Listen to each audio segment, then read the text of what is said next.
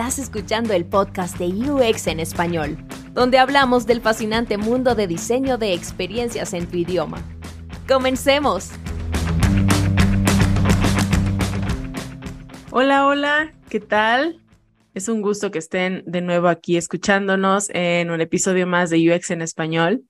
El día de hoy, como ya lo vieron en el título, eh, tenemos el tema, un tema muy, muy interesante y un tema del que todos eh, varias veces hemos pensado o reflexionado. Y para este tema que es el síndrome del impostor en el UX Writing, tenemos a un invitado muy especial. Él es Martín La Negra, que yo creo que varios de ustedes eh, ubican a Martín porque siempre está muy, muy activo en redes sociales, ha grabado otros podcasts y siempre está eh, muy participativo en toda la comunidad de UX Writing en, en Latinoamérica y, y, también creo que fuera de Latinoamérica también. Y pues es un gusto tenerte el día de hoy con nosotros, Martín, para hablar de este tema tan interesante eh, del que yo sé que tú tienes ideas muy buenas que compartirnos y bueno, más allá de ideas, reflexiones muy buenas que compartirnos acerca de este tema. ¿Cómo estás, Martín? Muchas gracias por haber aceptado esta invitación. Bien, todo muy bien. Gracias por la tan linda introducción. La verdad que también soy muy fan del podcast, eh, siempre lo escucho y creo que nomás de ver todos los referentes que han pasado por aquí, ahora mismo me va a dar el síndrome del impostor. es, un chiste, vamos, vamos a... sí. entretenido y divertido. Sí, sí, sí, sí, es, es, una muy buena intro porque no dudo que, que sí pase y que le haya pasado a otras personas que hemos tenido aquí invitadas también. Em, a mí la verdad es que también la primera vez que grabé el podcast, eh, que fue con Floren Ferreto, obviamente me dio y además también eh, da un poco estar platicando con personas que son muy expertas en un tema y que tú de pronto no te sientes tan experto o experta y, es como, ah.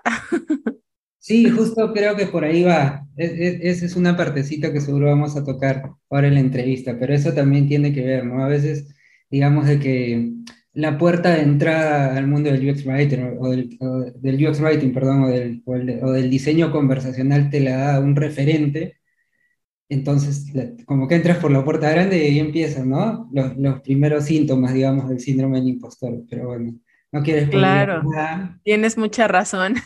Bueno, y a ver, antes de, ah. de, de adentrarnos en este tema, cuéntanos tu historia, de dónde vienes, cómo es que llegaste a, a, este camino del UX Writing y en dónde estás trabajando actualmente. Claro, mira, actualmente trabajo como conversational designer en el equipo de Vivot, eh, que es una compañía, ahora la redundancia de diseño conversacional, donde tratamos de que eh, los bots tengan vida propia y que tengan personalidad, porque un bot sin personalidad, si llega a ser igual a, a otro, es como si fuera una máquina, ¿no? Entonces nosotros nos dedicamos precisamente a eso, a que cada bot tenga su propia personalidad y que destaque sobre otros, que no sea, que sea único e irrepetible, que no se parezca a ninguno, y digamos que eso es a, lo que nos dedicamos nosotros, ¿no? Ese es nuestro, nuestro enfoque. Claro, tú eres más eh, diseñador conversacional, ¿no? Claro, sí, que creo que ese también puede ser un, buen punto de, de, de, cómo me afecta a veces el síndrome del impostor, ¿no? Porque te cuento cómo empezó mi aventura en el UX Writing. Ok, cuéntame. a finales del 2018 eh, estaba ya tenía como unos 6, 7 años trabajando en marketing digital y estaba cansado del marketing digital. Entonces decidí tomarme un año sabático en Suecia porque tengo familia allá, entonces les conté cómo me estaba sintiendo acá. Me dijeron, bueno, si quieres puedes venirte unos mesecitos a tomarte un año sabático, a ver después qué quieres hacer. Entonces fui a Suecia y como en el tercer mes estando allá, recibo eh, una invitación para una entrevista de trabajo en IKEA, nada más y nada menos que IKEA. ¡Wow! Por la líder de UX Writing de IKEA. pero era IKEA de allá. IKEA de allá, claro, sí. Yo estaba en una ciudad que se llama Malme, en, una ciudad sueca que está exactamente al frente de Copenhague, ¿no? Que es la capital danesa. Eh, Y nada, me invitó a participar de, de una entrevista y yo la verdad que en ese entonces no tenía ni idea de lo que era el UX Writing, ni las interfaces conversacionales, ni nada de esto a lo que ahora me dedico. Pero fue bueno eh, llegar a esa entrevista porque justo me, me, permitió reinventarme y también replantearme mi propósito, que ahora, ahora te cuento también un poquito de eso. Eh, bueno, el tema es que ella me había invitado a participar porque en la agencia de marketing digital en la que yo trabajaba, yo era el chico al que le decían, oye, necesito un copicito para este botón, o necesito un copy para este titular de este sitio web, o necesito un copy para determinada interfaz. Entonces, yo además de hacer contenido y además ser estratega de marketing digital, me gustaba hacer eso, pero yo lo hacía de forma intuitiva. Y al parecer no lo había hecho mal y tenía algo de talento y, eso fue lo que le interesó a Emilio Hanson, que es como se llama la, la líder de UX Writing de IKEA. Entonces ella me invitó, me fue bien, de hecho hasta conocí a los que iban a ser mis potenciales compañeros, pero la pandemia empezó a, ponerse más complicada y dejaron de contratar gente del extranjero, ¿no? Porque como sabrás, el, el, gobierno sueco empezó a subsidiar algunos sueldos para que la gente pueda ir a su casa y no tener que trabajar, o algunos, en el mejor de los casos, trabajar desde su casa. Entonces la recomendación fue no engrosen sus planillas, no contraten más personal porque nos va a tener un problema. Entonces hasta ahí llegué. Pero me quedé con la bronca y con la curiosidad de lo que era el UX Writing. Entonces empecé a estudiar un montón de cursos de distintos lados, de, de Europa también, de escuelas de, de Francia, de Inglaterra, también algunos cursos de Estados Unidos y después también algunos de Argentina. Y así fue más o menos como empezó mi historia. O sea, mi historia fue más o menos como que entre amor y obsesión por el UX Writing, y, eh, pero al final mi primera experiencia laboral eh, no fue como UX, no, no está siendo, digamos, como UX Writer, sino como Conversational Designer, que es como que un pasito, bastante, no dirías adelante o atrás, pero bastante distinto a lo, a lo, a lo del UX Writing, ¿no? Porque en el UX Writing tienes una interfaz gráfica, en cambio en en, el conversational design, nuestros componentes son las palabras, o sea, no tenemos interfaz gráfica. Puede ser voz y, también y tener algunas interacciones, pero interfaz gráfica no tenemos, entonces el desafío es distinto. Eh, claro. así, esa es más o menos mi historia de cómo entré al UX Writing y cómo ahora estoy en, en, en el Conversational Design. ¿Cómo te sentiste cuando, cuando estuviste en esa entrevista en IKEA? ¿Tuviste ¿Algo del síndrome del impostor? Sí, claro, o sea, yo fui totalmente transparente con Amy, le dije, la verdad que yo no tengo idea de qué es, y tal como te acabo de decir a ti, le dije, yo lo que estaba haciendo ha sido de forma intuitiva.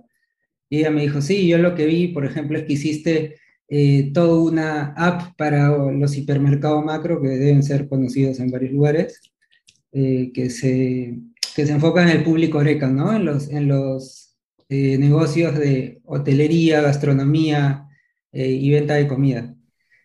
El hipermercado se enfoca a eso. Entonces nosotros lo que hicimos en la agencia de marketing digital en la que estaba fue hacer como una especie, una app que si la probaban aquí en Perú iba al final a llegar a todas las, a todas las regiones donde estaba Macro, ¿no? Entonces yo lo que hice fue como que con un diseñador eh, UX hacer todos los copies y los, y los call to action de la app. Entonces eso está ahí en mi portfolio y eso es lo que a ella le llamó la atención. Mm, Además lo hicimos en inglés porque como te decía, iba a replicarse en varias partes del mundo, entonces el resto fue doble porque además lo tuvimos que hacer en inglés. O sea, la primera versión fue en inglés y si llegaba a, ser buena, se iba a replicar en castellano. Eh, pero bueno, yo ya no seguí, digamos, de cerca el proyecto porque como te dije, me, me fui del mundo del marketing digital Así que no sé en qué quedó, no sé si la llegaron a lanzar, pero fue un bonito caso. sí, fue writing sin saber que estaba haciendo UX writing. Claro, claro, sí, eso es lo que, lo que, justo lo que te iba a decir, que tuviste un acercamiento pues muy natural, es decir, o sea, como junto con la evolución de, de, de, la escritura en los ambientes digitales, o sea, de estar en el marketing digital a pasar a esta nueva necesidad de estar eh, escribiendo para una interfaz en una aplicación. Entonces creo que tu, tu paso ha sido como de una forma muy natural Y, y ahora, ahora entiendo a lo mejor, bueno, no sé, es que les cuento eh, por qué surgió este tema con Martín de, del síndrome del impostor. Eh, alguna vez, eh, hace no, un tiempo no tan lejano, estuvimos platicando sobre este tema y, entonces, bueno, me, me, di cuenta como que Martín era alguien que había reflexionado sobre este tema bastante y entonces le dije, bueno, pues vamos a platicar sobre esto porque en el UX Writing, el síndrome del impostor se vive igual que en cualquier tipo de profesión, pero acá creo que hay eh, variables de las que sí vale mucho la pena hablar. Y bueno, justo de eso es de lo que vamos a hablar el día de hoy. Y eh, yo creo que a partir de las experiencias que has tenido, eh, que bueno, le has entrado a, estos mundos que han sido un poco diferentes, no ajenos, porque pues tienen que ver con la palabra y tú has venido trabajando con la palabra desde hace tiempo, con las palabras desde hace tiempo, pero pues sí han sido como eh, entrar a mundos muy diferentes para ti, en donde te implican muchísimos retos. Y creo que enfrentarse a muchos retos es parte de, o más bien está ligado naturalmente a, padecer este síndrome del impostor, ¿no? Pero obviamente el síndrome del impostor está ligado a muchas cosas más profundas. Sí, eh, no, olvídate, sí, justo antes de, de, empezar a charlar hoy contigo pensaba así, ¿no? O sea, a mí me puede dar el síndrome del impostor y por ahí que le puedo pedir ayuda a alguien en el momento o después, si es una tarea que puedo resolver después, pero por ejemplo, no me imagino cuando le agarre el síndrome del impostor a un piloto de avión. No. o un médico. Como que debe, Ser más, debe ser mucho más complicado, ¿no? o sea, de hecho que también trabajan en equipo, digo, pero, o sea, cuando estás ahí en el momento de la verdad, yo diría que ahí es principalmente donde te agarra el síndrome del impostor, ¿no? Como nosotros trabajamos en diseño, tenemos que resolver problemas. Entonces, eh, por ejemplo, ¿no? yo resuelvo los problemas a través de arquitecturas de la información, o sea, más o menos trato de bocetar cómo le vamos a mostrar la información a los usuarios para que les sea eh, útil y resuelva sus problemas. ¿no? Entonces, por ahí hay desafíos en los que uno puede llegar a bloquearse eh, y tiene que pensar mucho en cómo dar la solución. ¿no? Y lo mismo puede también pasa ¿no? en el UX Writing o, o, también para los writers, ¿no? que cómo van a solucionar un wording para que sea claro cómo vas a resolver un problema, ¿no? Entonces creo que por ahí tenemos eso en común, ¿no? Porque yo trato pues, de bocetar las decisiones, pero los que van a, al final encarar los wording o hacer que algo suene bien claro y conciso van a ser eh, los writers, ¿no? O sea, puede ser que ustedes se enfrenten con de tener la, la hoja en blanco. ¿Cómo se enfrentan a eso? Y como te decía, vuelvo a lo que te decía al comienzo, eh, yo cuando empecé el UX Writing, muchos referentes me ayudaron a entrar a este mundo, ¿no? Y a los que les voy a estar siempre agradecido, por ejemplo, las chicas de UX Writing Español, a Emi, a Emi Alegre, a Emi Cosenza. Entonces, cuando entras, digamos, así por la puerta grande y con un referente tan grande, es como que dices, uy, ahora si hago las cosas mal lo voy a decepcionar. Y, ahí también, por ahí te tiro una definición del síndrome del impostor, ¿no? Que es como que pensar que las cosas que has hecho no las mereces o fueron fruto de la casualidad o fue porque, sé yo, que sentiste o porque sientes, no sé, que la gente te estima tanto que te quiere ayudar, pero que los logros no son tuyos. Entonces, ese, por ejemplo, es uno de los síntomas, ¿no? del síndrome del impostor. ¿Y esa, esa es la, la, definición que crees que podríamos tener para el síndrome del impostor? Esto, justo esto que acabas de decir. Claro, o sea, una puede ser como que no creas que eres lo suficientemente bueno como realmente eres, porque también hay algo interesante en el síndrome del impostor. Por más evidencia que tengas, logros académicos, maestrías, doctorados, cursos, cuando te agarra el síndrome del impostor, te agarra, no importa cuánta evidencia tengas. Por ejemplo, como decías tú, ¿no? A mí me pasa y, y, por ahí te voy adelantando una forma de tratar de mitigar el síndrome del impostor. Por ejemplo, si tú entras a mi LinkedIn vas a ver que tengo un montón de certificados, que tengo un montón de recomendaciones eh, y esa también a veces puede ser una buena forma de darle la vuelta al síndrome del impostor cuando te agarra, ¿no? Tener un lugar, en mi caso es LinkedIn, pero tener un repositorio donde puedas ver todo lo que has logrado y hasta dónde has llegado, ¿no? Como dice una frase que también circula mucho por internet, es eh, cuando sientas que te agarra el síndrome del impostor o dudes sobre tus capacidades, mira cómo estabas un año atrás y mira cómo estás hoy, ¿no? Y eso te puede ayudar muchísimo a darle la vuelta. Sí. Eh, otra cosa que te puede ayudar muchísimo es compartir el problema, porque también me he dado cuenta yo en este andar eh, por, el mundo del UX Writing y el, y el, diseño conversacional, que hay cosas que a mí me cuesta mucho resolver, pero que hay otras personas que les sale natural. Y no necesariamente porque lo hayan hecho antes o tengan mucha experiencia, sino que les sale más natural resolverlo. Y me parece que eso está bueno, contarle eh, al equipo de trabajo, ¿no? a las personas que tienes cerca, eh, y, y, te pueden ayudar a resolverlo. Así que me parece que esa también puede ser un, una buena medida para darle la vuelta.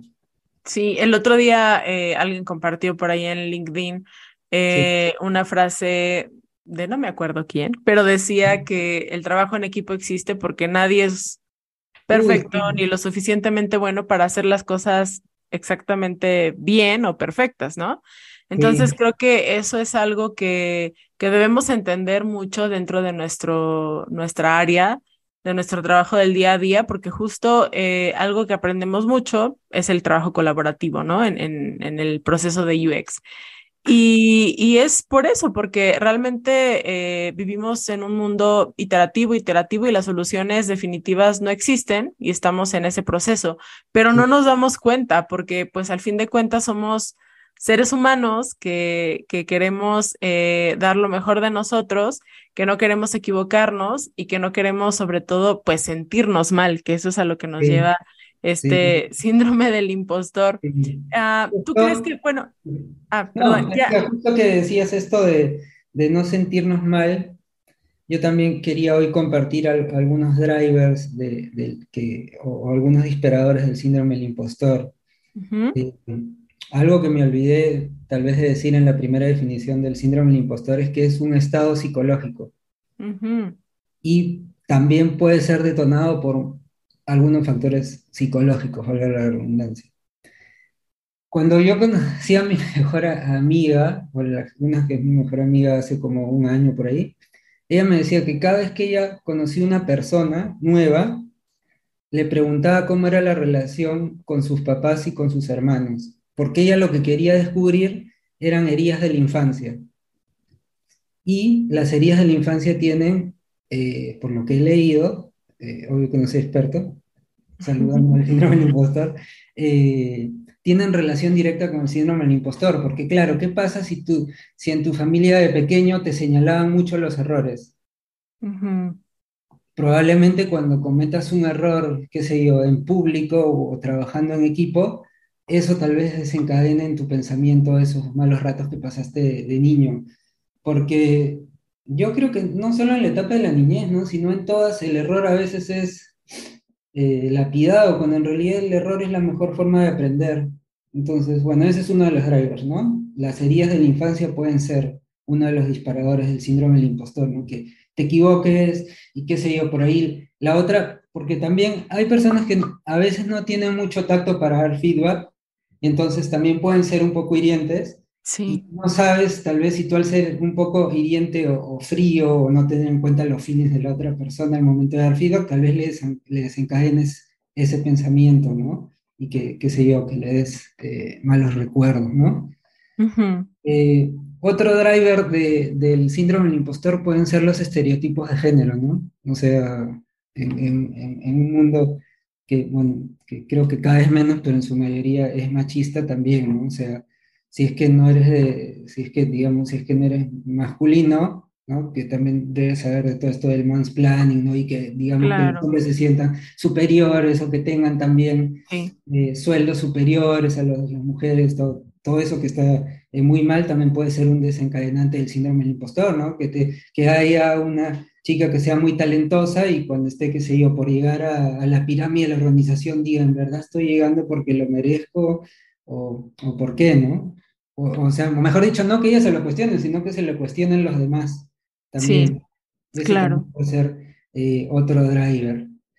Otro puede ser que seas demasiado autoexigente. ¿no? Que tengas, que te pongas tú misma expectativas muy altas y al no cumplir te frustres y, bueno, y detones el síndrome del impostor.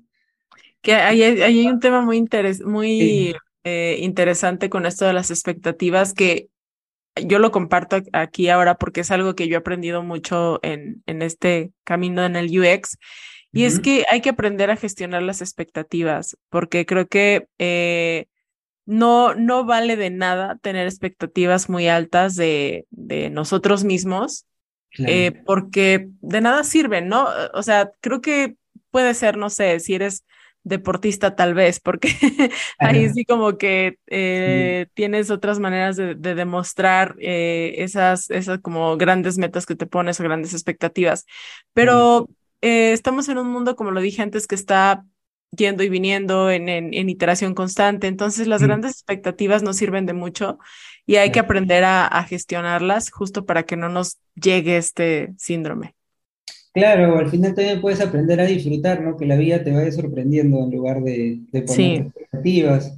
Y eso pasa un montón y también por eso te, te comentaba al comienzo esto de, que logré reinventarme eh, en Suecia porque después de, del marketing digital en el que me iba bien, pero sentía como que me faltaba algo, ¿no?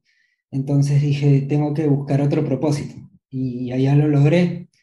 Eh, porque digamos de que yo ya estaba cansado de convencer a la gente que compre y consuma cosas que probablemente no le fueran tan útiles, y me fui para el otro lado, ¿no? Para el lado del usuario, de tratar de que el usuario pueda cumplir sus objetivos y que pueda, digamos, disfrutar con cosas útiles y que de verdad necesitamos, que le van a resolver el día a día y que no necesariamente es comprar algo, ¿no? Claro. Más bien también lo veía como que era que, bueno, está bien que los chicos de marketing eh, prometan ciertas cosas y ciertas experiencias, pero estamos nosotros del otro lado para que esas se cumplan y precisamente no se caiga en una falsa expectativa. Entonces, ahí fue donde me reinventé y mi propósito fue como cambiar el, el, mundo una palabra a la vez. Pero creo que ahora ya me está quedando chico y ahora va a ser cambiar el mundo, ¿no? que normalmente es el mundo del usuario, una conversación a la vez. Creo que es mi sí. Eh, Así que, bueno, como bueno, ya te conté sobre los, sobre los drivers, ¿no? Creo que, creo que también hay otro driver por ahí que tiene que ver con eh, la percepción distorsionada del éxito. Sí.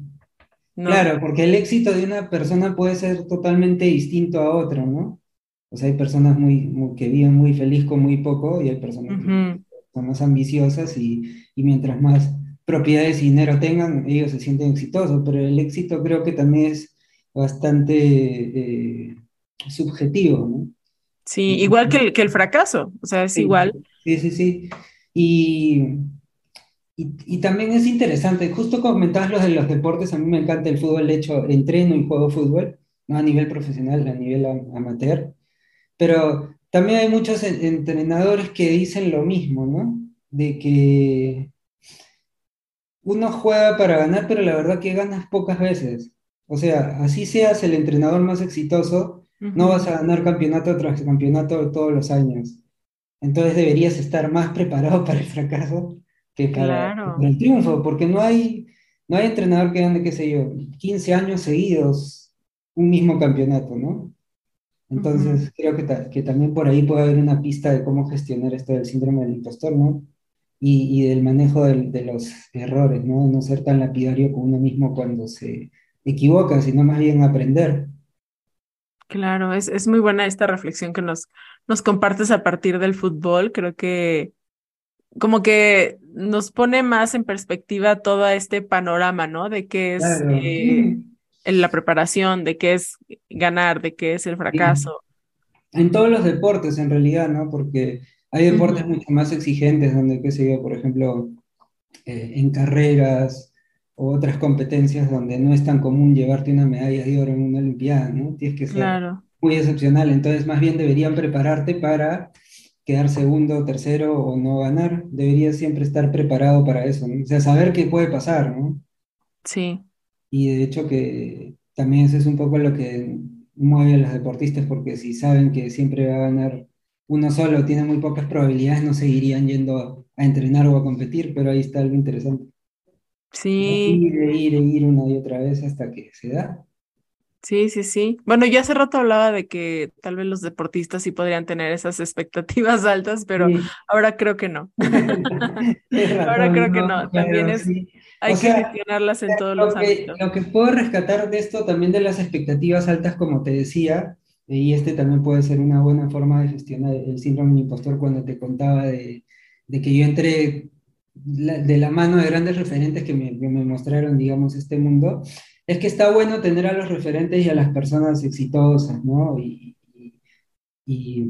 que son ejemplos a seguir precisamente como inspiración, pero no para compararse, sino como para saber más o menos hacia dónde fueron, que por ahí puede ser una salida cuando tú mismo no sabes qué camino trazarte, pero no compararte en el que ellos sean mejor que tú, simplemente que ellos lo hicieron bien y que tú también lo puedes hacer pero al final cada uno va, digamos, eh, trazando el camino, ¿no?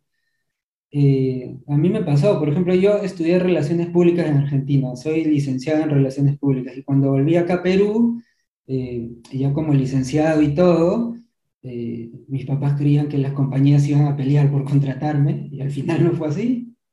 Y tuve que reinventarme y entré al marketing digital, y después, como te contaba, me, me aburrí del marketing digital o decidí reinventarme y ahora estoy del lado del UX Writing, el, diseño conversacional. Así que es más o menos así, ¿no? No hay como que un camino perfecto, al final como que, como que el camino se va haciendo mientras lo andas, ¿no?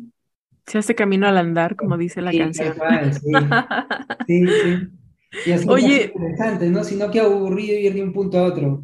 Claro. Mejor, o sea, de hecho que vas a ir de un punto a otro, pero digo que en el camino está bueno dejarte sorprender por lo que vaya pasando.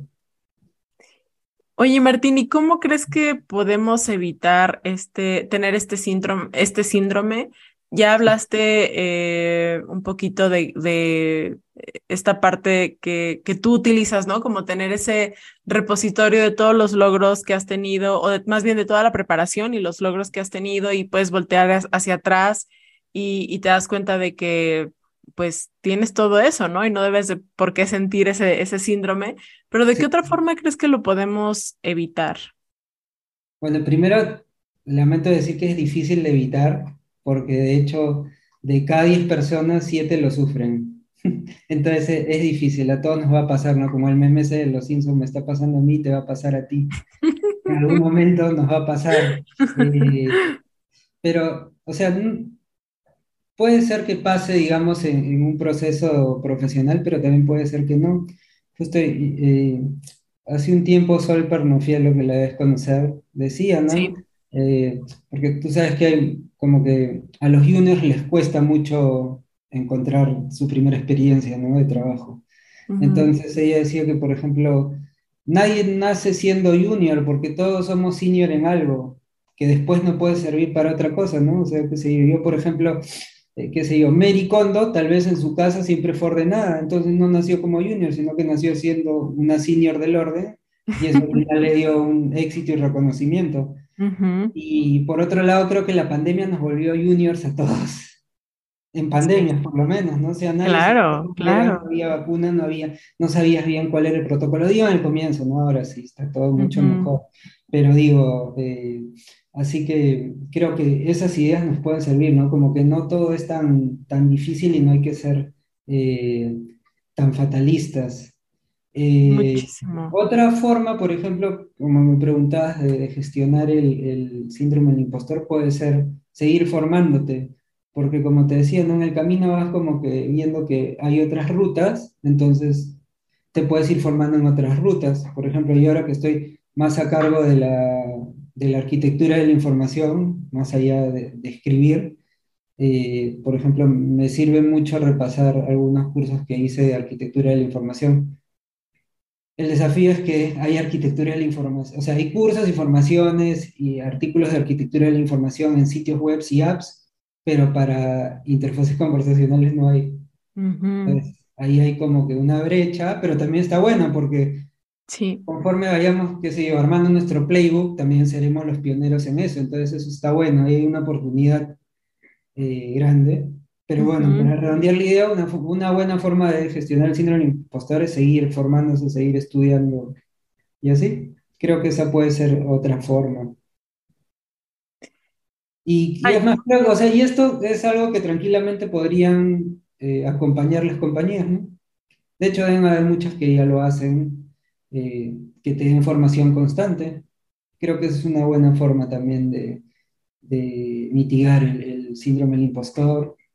Otra también son los reconocimientos, ¿no? La gestión de, los reconocimientos, eh, qué sé yo, el feedback de calidad te puede ayudar mucho, ¿no? Que ahora incluso le dicen feed forward en lugar de feedback, porque no es ir para atrás, sino que más bien vas para adelante con lo, con, con lo que te vayan recomendando.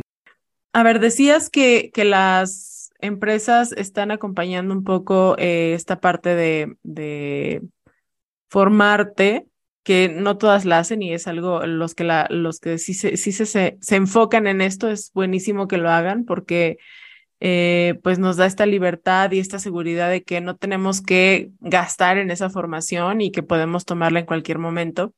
Y sí es una buena forma de, acompañar, como decías, esta, eh, pues, em, esta formación que nos puede evitar tener esa desconfianza en nuestros conocimientos o nuestra experiencia. Y, pero, ¿de qué, de qué otra forma tú crees que podrían, podrían las empresas acompañarnos en esta, en este sentimiento, cuando sentimos este síndrome? Porque creo que es súper común bueno, yo me pongo a pensar ahorita en, justo en las empresas donde trabajamos nosotros de UX que, o, que tienen que ver con, bueno, eh, eh, tecnología, pero pues sucede en todas, en todas las empresas, como ya lo dijimos. ¿Qué, qué, cuáles crees que podrían ser esas buenas maneras de acompañarnos? Bueno, yo creo que el, buen clima laboral también sería clave, ¿no? Porque si no tienes un, clima, digamos, cálido, lindo, es difícil que la gente confíe, Sí, ¿no? Que confíe en sus pares y, también en gente de otras áreas para contar lo que les pasa. Y como te decía, por ahí que, que le pasa a, muchas personas adentro, y si no hay estos espacios para hablar de, estos temas, pues incluso supongo que puedes llegar al burnout, ¿no? Alguien que, que no, no se siente apoyado o incluso ahora, ¿no? Que, bueno, al menos yo trabajo en remoto, también es como que más difícil encontrar estos espacios donde coincidamos todos como equipo para hablar de lo que nos pasa. Y obviamente que, como decíamos recién, a siete de cada diez nos pasa lo del síndrome del impostor. Así que, y, y más allá de a siete de, de cada diez, también hay que pensar en cada cuándo te sucede, ¿no? Claro, Cada cuándo, porque lo hemos platicado, ¿no? Tú y yo, así que, podemos decir que nos sucede muy a menudo. O ahí también, por ejemplo, las empresas pueden gestionar, ¿no? O sea, si cambian a una persona diaria, ahí tal vez podrían tener algún programa para apoyar de que esa transición sea exitosa y que el síndrome del impostor no los tome por asalto y termine, qué sé yo, con una trayectoria interesante en la empresa terminando siendo un fracaso, ¿no? Sí, es que también... ¿Cómo? Perdón. Digo, ahí en ese tema también podrían incidir las compañías, ¿no? Sí, es que a veces eh, también el tema de sentirnos así no tiene tanto que ver con, con nuestros conocimientos o con la preparación que tengamos para ese rol, sino que también tiene que ver mucho con cómo la empresa nos introduce a ese, a ese rol, ¿no? Con el onboarding, con justo con el clima, eh, con procesos definidos también para poder eh, realizar nuestro trabajo, porque si todo está muy caótico, también nos hace sentir que no, no sabemos por dónde y, y ese no saber por dónde, pues nos lleva a, a sentirnos en un, eh, como en un espacio de, de mucha incertidumbre, inseguridad y, y, pues bueno, el síndrome del impostor tiene que ver mucho también como con esta seguridad y, y autoestima también.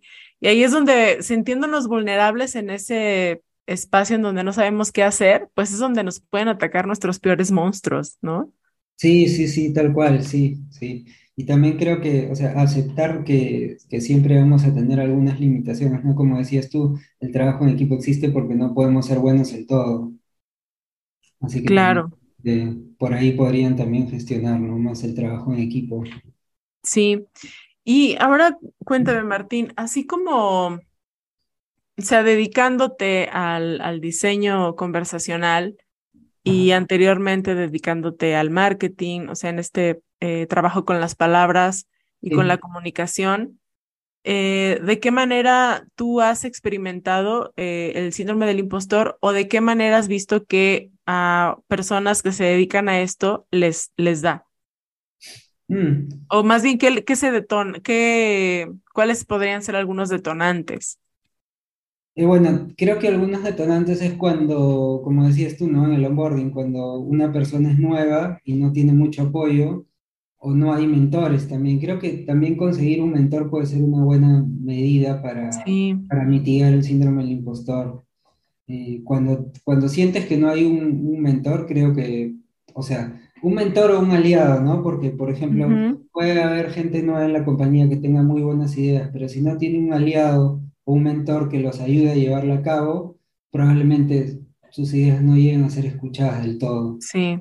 Entonces creo que también por ahí se puede gestionar. Eh, y personas que haya visto que le haya dado como me ha dado a mí, eh, no, la verdad que creo que es por, falta tal vez de, de acompañamiento sobre todo, pero después no, eh, no sé, también tal vez por miedo a lo nuevo, que les hayan dado retos nuevos, pero normalmente se, se, se, gestiona mejor con el trabajo en equipo, ¿no? Porque también hay equipos multidisciplinares, entonces puede haber gente de distintas especialidades que tengan otra óptica y que te puedan ayudar, ¿no? Como te decía hace un rato, hay gente a la, a la que, o personas a las que les sale mejor resolver una tarea de forma totalmente natural e intuitiva que a otras. Entonces, por ahí puede ser, ¿no? Yo he, observado también que, em, bueno, en las empresas donde yo he trabajado, he observado a veces que hay mucho, como mucha inseguridad en las personas que no vienen de carreras que tienen que ver con la lengua, como eh, pues tal cual, lingüística, letras, eh, periodismo, o más bien, no sé, como de la escritura, de practicar mucho la escritura escrita, eh, la lengua escrita, perdón, no la escritura escrita, he visto que, que tienen como, les ataca este síndrome en cuanto a la parte de saber manejar correctamente una comunicación como lo requiere la interfaz, una comunicación muy concreta, muy, eh, pues... Natural, mínima, mínima, pero que al mismo tiempo suene natural, como, o sea, todo lo que, lo que exige el microcopy, ¿no? Entonces, eh, creo que por ahí he visto también, hablando específicamente de nosotros, los, los content designers o UX writers, que ahí nos atacan mucho esa parte. Y, y pues también de pronto eh, ha habido, he observado también, y a mí me llegó a pasar, de, estos perfiles que venimos como de, de escribir literatura o escribir o hacer corrección de estilo eh, y que de pronto nos aferramos mucho en que la, lo que estamos escribiendo esté como limpio de muchas cosas y, y, que de pronto creemos que con eso podemos lograr una buena comunicación para los usuarios, pero al mismo tiempo vemos que no y que hay este como otros em, requisitos también que tenemos que, que cumplir en cuanto a cómo se escribe para la interfaz, pero de pronto chocan con lo que venimos haciendo antes y ahí es como que entra de, ah, entonces como, ¿qué hago aquí? ¿Sirvo para UX Writer o no? Entra en conflictos. Sí, sí, lo que pasa es que hay muchos desafíos, ¿no? Y por ejemplo, cuando haces pruebas de contenido o pruebas con usuarios, eh, pasa mucho eso, ¿no?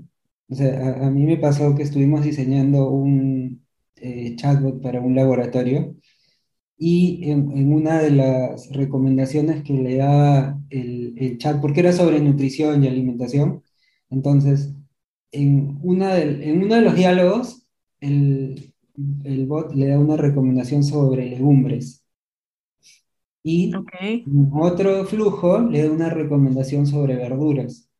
Entonces, cuando terminamos la prueba, eh, la mayoría de usuarios decían, pero ¿por qué me hablas de verduras si ya me hablaste de legumbres?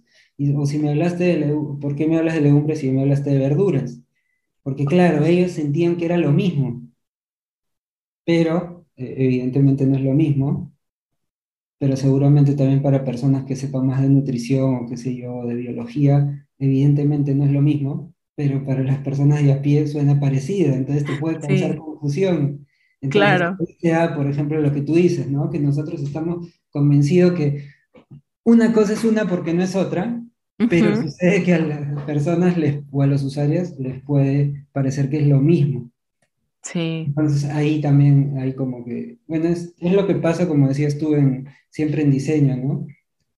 Eh, tenemos que ir a, a, probar. Y creo que precisa, y creo que eso también puede ser una buena medida de, para mitigar un poco el síndrome del impostor o, o, o quitarnos el prejuicio de que, nos, de que nos estamos equivocando. En realidad no nos estamos equivocando, estamos aprendiendo. Sí, claro, porque por ejemplo, yo le contaba aquí a, a, mi familia eso y ellos todos decían, ¿no? Pero claro, es que legumbre me suena parecido a verdura y claro que no es lo mismo, pero sí. suena parecido, ¿no? O sea, tenemos como que la idea de que entonces, eh, nada, está bueno eso, de, de, de, ver o de, digamos, de, de estresar también las palabras para ver hasta dónde llegan, ¿no? Sí, sí. Pues sí. es, es, todo un tema muy, muy complejo sí. y, y, pues eh, sí me parece importante hablarlo eh, enfocado en lo que hacemos por, por todo, todas las eh, vacilaciones que podemos llegar a tener por todo sí. lo que implica hacer nuestro trabajo, porque no es nada más escribir, implica muchísimas cosas y, y, muchas cosas no las podemos controlar y entonces ahí es como cuando nos puede llegar esta vacilación, ¿no? De que soy bueno, no soy bueno. Y además yo creo que también tiene mucho que ver que pues eh, es una profesión um, relativamente nueva. No hablo nada más de nosotros, sino de eh, todo el diseño UX y que de pronto eh, pues ha habido también eh, esta parte de, de, que pues tenemos a, a, grandes figuras que seguimos mucho y que son como un ejemplo muy grande para nosotros y, sí. y que de pronto como no estar a la altura nos hace vacilar o, o, pensar que no estamos a la altura, porque a lo mejor sí lo estamos, pero no lo sabemos a ciencia sí. cierta porque sí. es difícil como tener una, algo que nos pueda dar la medida exacta claro. y, y, nos hace eh, vacilar también, pero con este podcast, amigos y amigas, queremos decirles que no sientan, el, que traten de, de, evitar ese síndrome del impostor que sabemos que es inevitable, pero eh, pues justo por eso es importante hablar de esto, porque nos es, es, es feo cuando ataca, es sí, feo cuando sí, ataca, sí, se siente horrible.